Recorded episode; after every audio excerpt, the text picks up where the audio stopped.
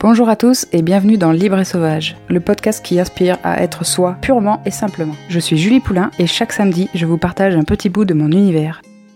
Parlons aujourd'hui d'un sujet qui concerne toutes les personnes qui sont dotées d'un utérus, les règles. Je vous cache pas que l'inspiration vient tout simplement du fait que j'ai mes règles en ce moment et que je me suis dit, tiens, c'est vrai que ce serait un sujet intéressant à aborder dans le podcast. Et donc me voilà. Personnellement, mon histoire avec les règles, ça a été un peu un chemin assez euh, mouvementé. J'ai été réglée à 13 ans pour la première fois et à l'époque, c'était pas un truc dont on parlait. Même dans ma famille, j'avais ma grande sœur qui était déjà réglée, ma mère, mais je veux dire, euh, au-delà de ça, on n'en parlait pas beaucoup, de ce que je me souviens. Même avec mes copines au collège, je voyais plus le côté tout de suite en fait assez contraignant, où celles qui les avaient déjà s'inquiétaient tout le temps de savoir si euh, ça avait traversé leurs pantalons, et donc euh, je me souviens qu'il y avait des copines qui me demandaient de regarder discrètement pendant qu'elles montaient les escaliers, savoir si elles avaient une tache ou pas. J'ai perçu tout de suite voilà cette inquiétude autour des règles, ce côté tabou où il faut pas que ça se sache, il faut pas que ça se voit, et le seul truc important qui nous avait été communiqué par rapport à ça, et je ne me souviens pas si c'était de mes parents ou à l'école, peut-être même euh, à la télé ou dans des films, j'en sais rien. En tout cas, la seule info principale que j'avais retenue, c'était que dès qu'on avait ces règles, on pouvait avoir un enfant. L'arrivée de mes premières règles s'est faite euh, assez simplement, j'ai envie de dire. Je me souviens que ma mère avait fait un petit peu la blague euh, en me disant que normalement, quand les jeunes filles ont leurs règles pour la première fois, on leur met une claque pour leur souhaiter la bienvenue dans le monde des femmes. Alors elle m'avait mis une petite tape sur la joue comme ça, et puis voilà, elle m'avait expliqué du coup euh, les protections hygiéniques et tout ça, même si j'en voyais déjà, puisque comme j'ai dit, elle était réglée, et puis ma grande sœur aussi. Et je me souviens que à cette période-là, le réflexe chez pas mal de parents, c'était que dès qu'il y avait les premières règles, on allait chez le médecin pour euh, demander la pilule. Sauf que moi, merci l'univers, merci la vie, j'ai eu une mère qui était contre ce fait-là, qui ne voyait pas l'intérêt de bourrer le corps d'un enfant euh, avec plein d'hormones qui lui servent à rien, tant qu'il n'y a pas de rapport régulier. Elle savait justement, pour l'avoir prise, que ça pouvait avoir des effets secondaires. Et puis, je pense qu'à ce moment-là aussi, ça commençait peut-être à se savoir que ça avait aussi des impacts sur d'autres aspects, la libido notamment. Enfin voilà, le truc chez nous, c'était juste, euh, bon ben, voilà, maintenant t'as tes règles. Si jamais t'as un rapport et que t'as besoin d'un préservatif, tu nous demandes, on peut t'en donner, il n'y a pas de souci. Et si justement, à bout d'un moment, ça devient régulier, ben là, on ira voir pour euh, un autre moyen de contraception. Mais en attendant, pas la peine de te prendre la tête avec ça, quoi. Ce qui je trouve, est quand même une bonne approche, parce qu'effectivement, la pilule a quand même beaucoup d'effets néfastes sur le corps des femmes, sur euh, la psychologie, etc.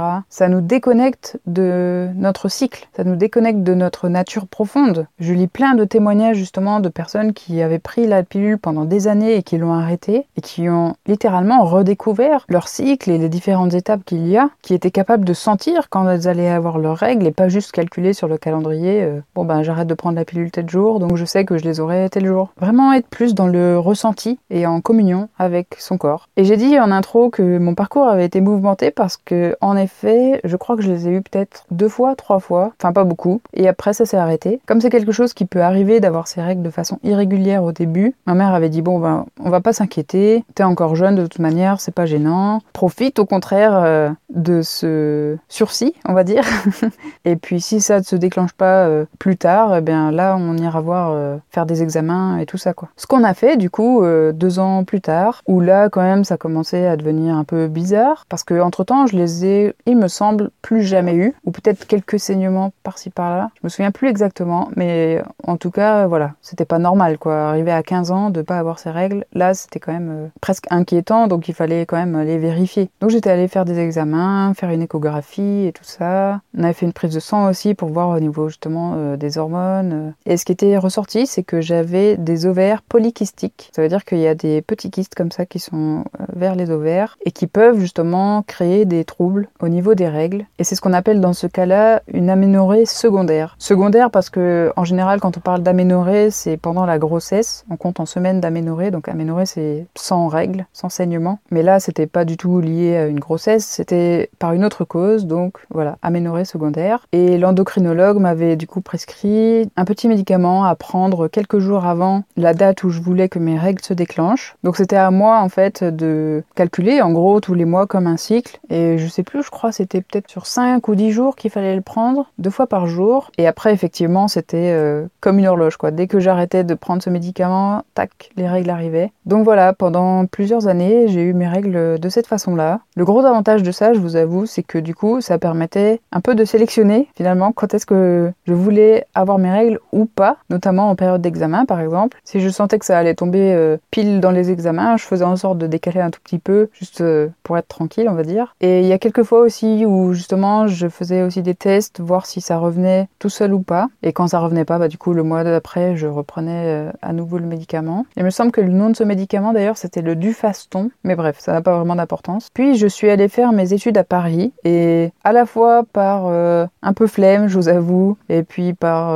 aussi toutes les nouvelles occupations que j'avais, mes études et tout ça. La distance aussi, le fait que le médecin qui s'occupait de renouveler cette ordonnance était à Dijon. Bref, voilà, plein de choses ont fait que j'ai finalement arrêté de prendre ce médicament. Et honnêtement, ça m'arrangeait bien aussi dans un sens de ne pas avoir mes règles. Je voyais surtout la contrainte que ça représentait en fait. Même si j'avais pas des règles abondantes ni douloureuses. Mais bon, c'était quand même relou quoi. Donc ensuite, pendant plusieurs années, j'ai peut-être eu mes règles euh, quelques fois. Et peut-être pendant trois jours de suite. Voilà, enfin c'est vraiment... Euh, j'avais quelques saignements par-ci par-là, une fois temps en temps. Et je me disais, tant que au moins ça arrive une fois de temps en temps, que ça se fait naturellement, ça me va. C'est que quand même euh, ça fonctionne quoi. Et c'est il y a 4 ans, quand j'ai fait un gros changement au niveau de ma psychologie, de mon alimentation aussi, qu'en fait euh, j'ai remarqué que mes règles se sont déclenchées. Et je dis psychologique parce que c'est aussi à ce moment-là que je suis sortie du déni par rapport aux abus sexuels que j'ai subis quand j'étais plus jeune. Donc je ne sais pas dans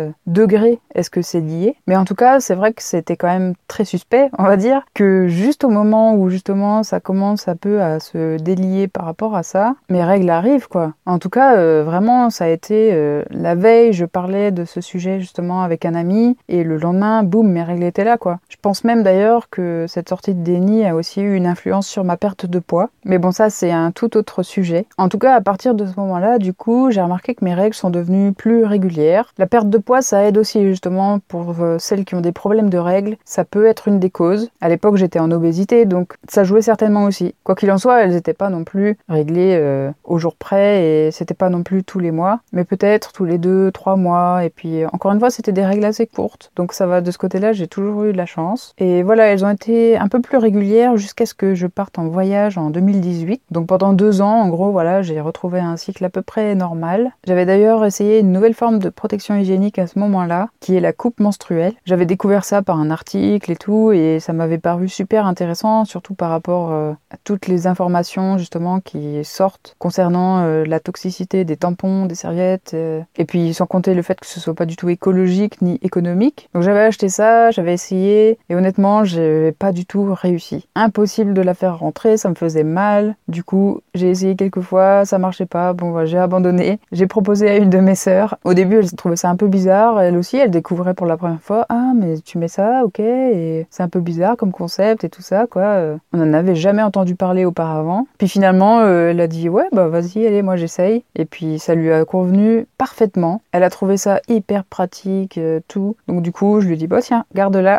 moi, j'arrive pas à la mettre, donc on verra bien. Finalement, après, une autre de mes sœurs avait demandé aussi à essayer, et elle aussi, du coup, elle s'y est convertie, on va dire. Donc voilà. Et ensuite, je suis partie en voyage en Asie où en fait j'ai remarqué voilà une fois arrivé là-bas que ben, le mois suivant j'ai pas eu mes règles, le mois d'après non plus et etc.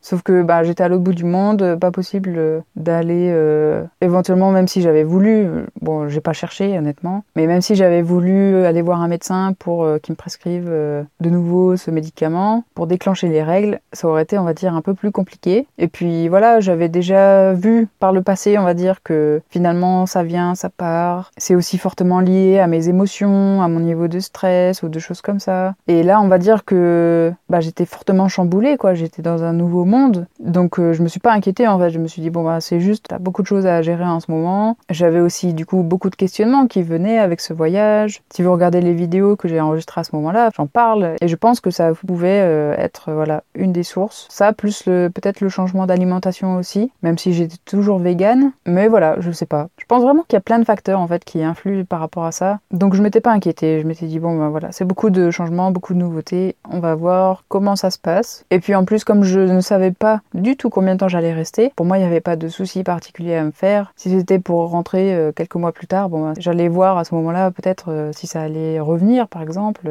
Et à ce moment-là, euh, j'ai commencé justement à découvrir petit à petit l'aspect un peu plus spirituel aussi des règles, le féminin sacré, toutes ces choses-là. Comment finalement on peut, euh, en reconnectant, utiliser ça comme euh, une force, plus voir ça comme justement quelque chose de négatif, de chiant, qui vient tous les mois, qui nous saoule, comprendre simplement et accepter, dans un sens aussi, que c'est notre nature en tant que femme d'être euh, cyclique et que c'est ok aussi, ben voilà, justement d'avoir euh, des humeurs changeantes et de pas toujours euh, être productive à 100% tous les jours, en comprenant justement les différentes étapes du cycle et en s'observant aussi soi-même, par exemple. Le simple fait notamment de repérer quand est-ce qu'on est en syndrome prémenstruel, ça peut faire une énorme différence. Je remarque moi notamment maintenant la corrélation entre les deux. À chaque fois, je me dis, mais c'est bizarre quand même. Il y a des périodes où je me sens vraiment euh, dans une énergie euh, basse, bizarre. J'ai les idées un peu noires. Euh, j'arrive pas trop à voir le but, etc. Et puis ça passe. Mes règles arrivent et là je me dis ah c'était ça. Ben oui c'était ça. Ok tout devient clair. Et donc maintenant, on va dire, j'anticipe. Parfois, on peut se sentir fatigué, parfois un peu dépressive. Voilà, chacune est différente et donc c'est à chacune, je trouve, voilà, de réapprendre à se connaître, à voir justement comment on se sent, encore une fois, durant chaque étape. Et donc voilà, pendant cette période-là, j'ai vraiment beaucoup appris par rapport à ça. Je me suis sentie aussi euh, très très connectée à la lune et euh, on sait bien que historiquement et traditionnellement, voilà, les règles sont liées à la lune. Le cycle dure le même nombre de jours. Et puis moi, justement, ces dernières années, j'ai remarqué que mes règles se sont calées sur la lune. Le plus souvent, à la nouvelle lune, j'ai mes règles. J'ai remarqué ça pour la première fois, bah, justement quand j'étais encore en voyage. Alors là, ça avait été un combo parce que du coup, j'avais pas eu mes règles pendant tout ce temps-là, donc peut-être pendant 5 mois, quelque chose comme ça. Et il y a eu un moment où j'ai passé, on va dire, une autre étape euh, par rapport à la sortie du déni de ce qui m'est arrivé. Et ça, c'était justement par une séance d'écriture que j'ai faite à la nouvelle lune, parce que du coup, en me renseignant par rapport au féminin sacré, tout ça, à la lune aussi, aux phases de la lune, j'ai commencé justement à adopter certains rituels, notamment à la nouvelle lune et à la pleine lune, qui sont des étapes euh, essentielles d'un point de vue spirituel et énergétique. Et donc là, pour la nouvelle lune, voilà, j'étais en train d'écrire justement pour faire la clarté, poser mes intentions pour le mois à venir. Et puis finalement, voilà, euh, il y a des choses comme ça qui sont sorties. Et en fait, euh, ça m'a profondément chamboulé. Et le lendemain, bah, j'avais mes règles. Alors voilà, encore une fois, dans quelle mesure, quel euh, critère a pesé le plus, j'en sais rien. Là, je sens vraiment que c'était un combo ce jour-là, parce que c'était tellement, mais vraiment, encore une fois, de la veille au lendemain, quoi. Puis après, j'ai de nouveau eu mes règles, mais on va dire, voilà, pour la suite de mon voyage, elles étaient de nouveau plus irrégulières, peut-être tous les trois mois, quatre mois. Après, quand je suis rentrée de nouveau, je les ai pas eu pendant plusieurs mois. Et là, depuis 2020, justement, j'ai commencé à les suivre. J'ai trouvé une application qui est super, que j'avais déjà utilisée par le passé. Puis finalement, comme elles étaient tellement irrégulières, j'avais arrêté de suivre parce que bon, il n'y avait pas grand chose à suivre du coup. Mais j'ai retéléchargé cette application. Et donc voilà, j'ai commencé à suivre, à noter, que ce soit au niveau des saignements, mais aussi des autres symptômes qu'il peut y avoir. Que ce soit les crampes, les maux de tête, ou simplement aussi les envies, par exemple, gourmandes, l'activité sexuelle, enfin voilà. On peut vraiment euh, suivre beaucoup de critères et du coup, je trouve que c'est vachement intéressant et puis surtout, en fait, euh, ça permet aussi que l'application euh, génère, on va dire, euh, certaines prédictions. Donc ça, ça marche quand on a un cycle qui est bien régulier, je pense. Le mien est un, peu moins régulier, donc c'est pas toujours au top. Mais sinon, par exemple, par rapport au syndrome prémenstruel dont je vous parlais tout à l'heure, l'application permet, par exemple, de mettre en place une notification. Donc du coup, on est notifié, ok, attention, il y a le SPM qui arrive, préparez-vous, quoi. Donc comme ça, ça évite d'être surprise.